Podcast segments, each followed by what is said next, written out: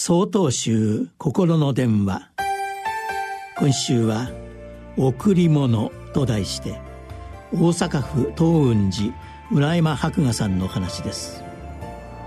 私は海外で行われるアジア仏教徒の交流会に参加する機会がよくありますがそのスケジュールの中には必ずギフトエクスチェンジというものがあります。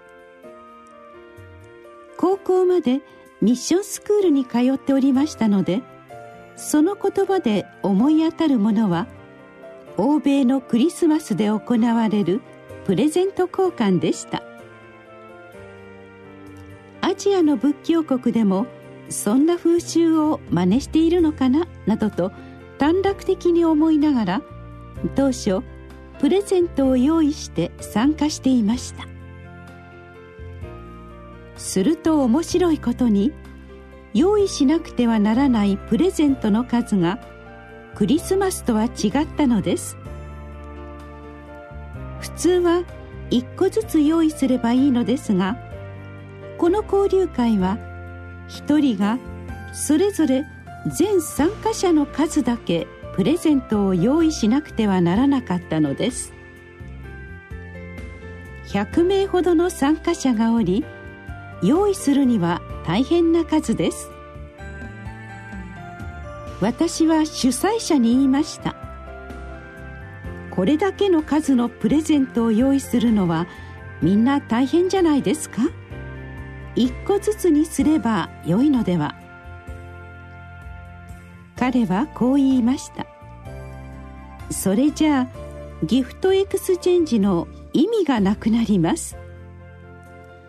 みんなが初めて会った人にもそうでない人にも自分の気持ちを直接送り合うのが大切なのです。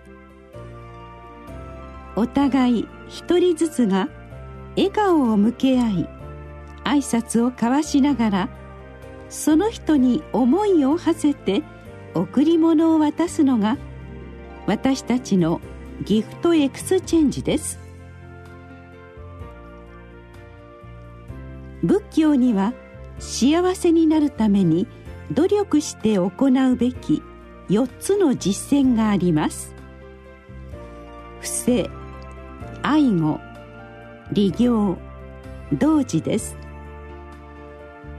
見返りを求めず自らの財を手放す。不正。相手に慈しみの心を向け言葉を発する。愛護相手のためになることを考える。利行相手の立場に寄り添い同じ行いをする。同時。アジア仏教との交流会のギフトエクスチェンジはその4つの実践の生きたプレゼント交換だったのです。贈り物とはただ物を贈るという行いではありません。